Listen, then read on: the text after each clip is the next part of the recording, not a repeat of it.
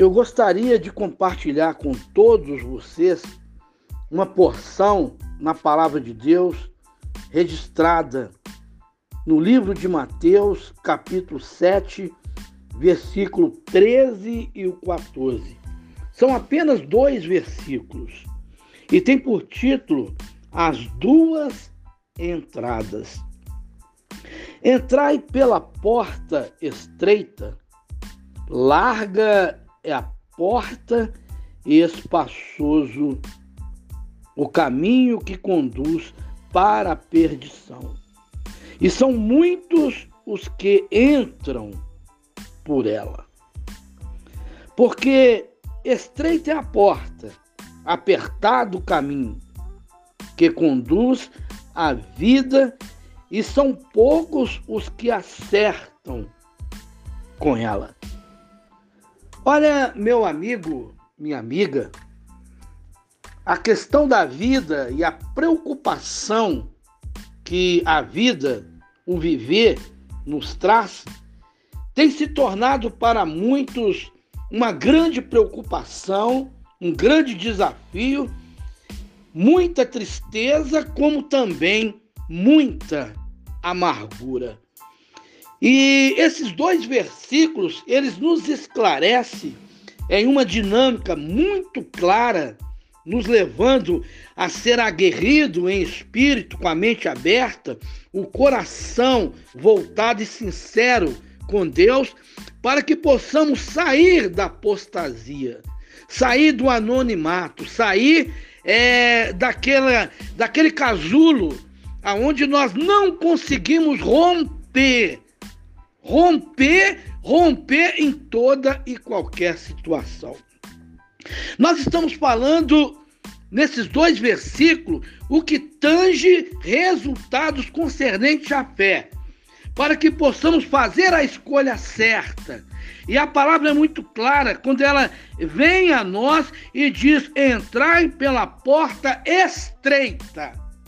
Meu amigo, minha amiga, nesta manhã nós precisamos refletir, meditar, precisamos agradecer, precisamos relacionar com Deus, com as pessoas e dizer a elas com muita clareza: nós precisamos romper. Nós precisamos vencer, nós precisamos relacionar, conviver, comungar uns com os outros, como também precisamos nos relacionar com Deus.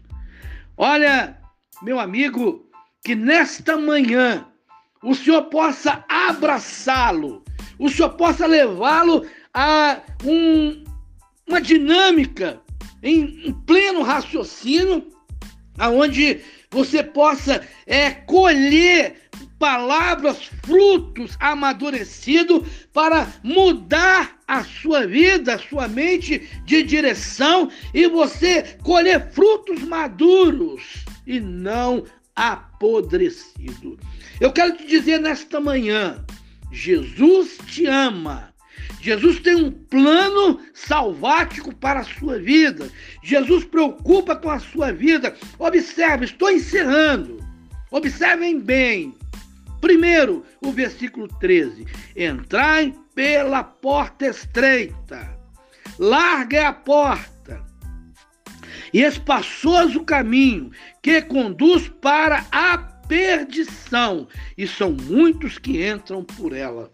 As pequenas coisas, os pequenos detalhes, aquilo que escondemos, aquilo é, que não deixamos de é, apresentar para Deus, confessar a Deus, ou relacionar, ou, ou seja, é, conversar, transmitir, ou conversar pessoas com pessoas para que haja uma ajuda mútua entre si.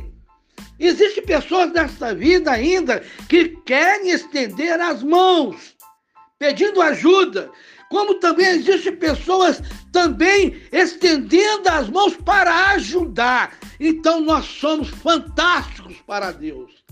Deus quer nos usar, nos abençoar com excelência e nos dá graça por todos os lados da nossa vida, da minha vida, da sua vida.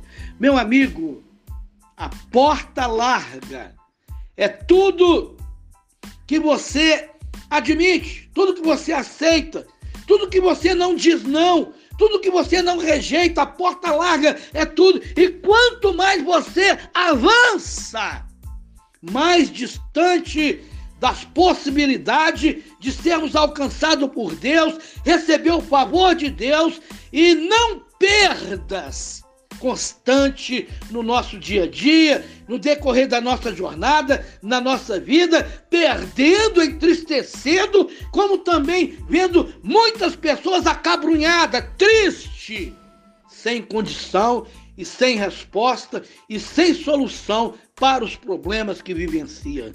Meu amigo, versículo 14, porque estreita é a porta, apertado o caminho que conduz à vida, e são poucos os que acertam com ela. Meu amigo, Jesus quer te dar vida. Ele quer nos dar vida, quer nos dar alegria, ele quer nos dar o seu espírito, ele quer nos mostrar que ainda nos dias de hoje, em meio às tempestades, é possível romper, é possível viver, é possível agradecer, é possível comungar, relacionar com Ele e com os nossos semelhantes. Que Deus abençoe, que a graça de Deus te alcance.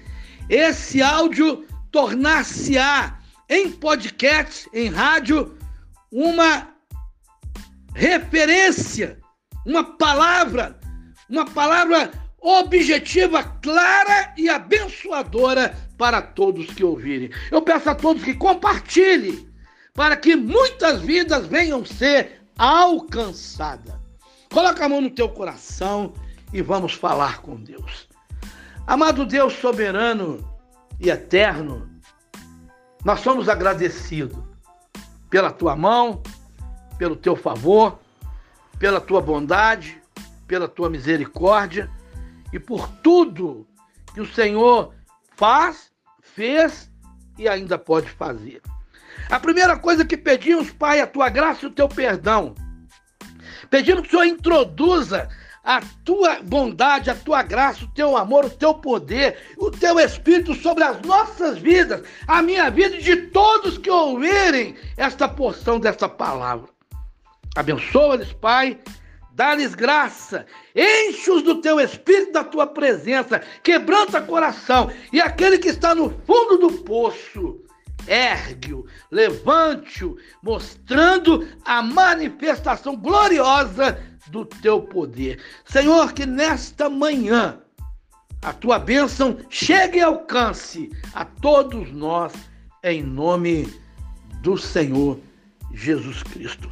Meu amigo, minha amiga, que Deus o abençoe, graça e paz. Jesus é bom. Todo tempo, Jesus tem sido bom. Deus é bom o tempo todo. O tempo todo Deus é bom. E Ele te assiste bem de perto. Toma posse.